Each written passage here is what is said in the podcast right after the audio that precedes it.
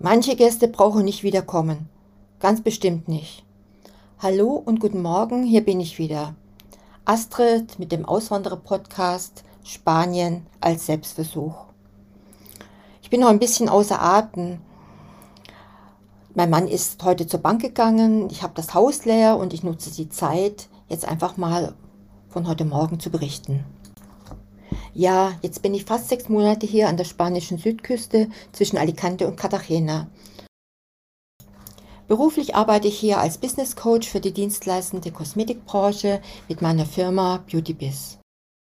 Und was hatte ich euch alles versprochen? Ich wollte euch tolle Berichte aus der Gegend hier liefern über Papageiengeschrei, stolze Flamingos mit ihren aprikotfarbenen Gefieder, Meeresrauten, Schlammbäder in den Salzseen und, und, und. Jetzt habe ich Knall auf Fall alles umgeschmissen. Warum? Ich hatte schon am frühen Morgen einen wirklich unliebsamen Gast. Wollt ihr wissen, wer? Ja, dann hört mal zu. Früher Morgen navigierte ich meinen noch müden Körper noch im Halbdunkel Richtung Küche, um natürlich den Knopf der Kaffeemaschine zu bedienen, um das lebensgeisterweckende Getränk zu erlangen. Ich erstarrte. Da saß sie, bedrohlich mit elend langen Fühlern, braunem Körper, locker 3,5 Zentimeter lang. Flach wie eine Flunder und zack kletterte sie wie ein Artist schon die Wand hoch. Meine Lebensgeister waren jetzt auch ohne meine Tasse Kaffee geweckt. Mir rutschte der Pantoffel aus. Durchatmen. Meine erste Cucaracha. Mit der Kaffeetasse in der Hand marschierte ich dann doch wieder Richtung Bett.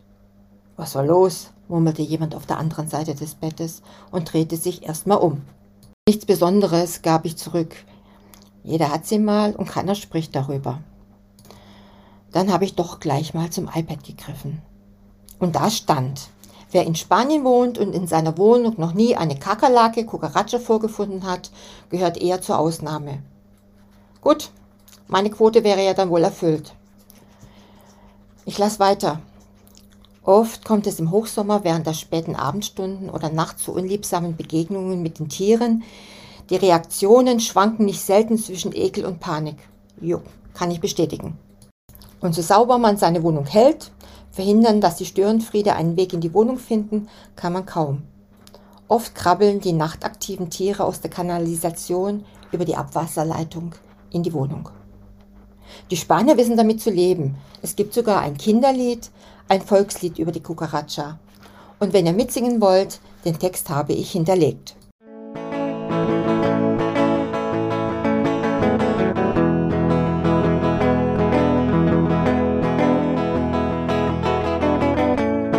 La cucaracha, la cucaracha, ya no puede caminar porque no tiene, porque le falta la patita principal.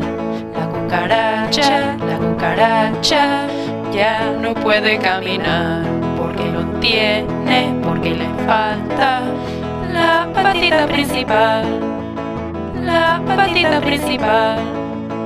La patita principal. Ich hoffe, dass meine Cucaracha-Quote erstmal erfüllt ist und ich werde es nicht zu verhindern wissen, morgens meinen Weg zur Kaffeemaschine mit den Augen abzutasten. Werde aber trotzdem auf meinen Kaffee nicht verzichten.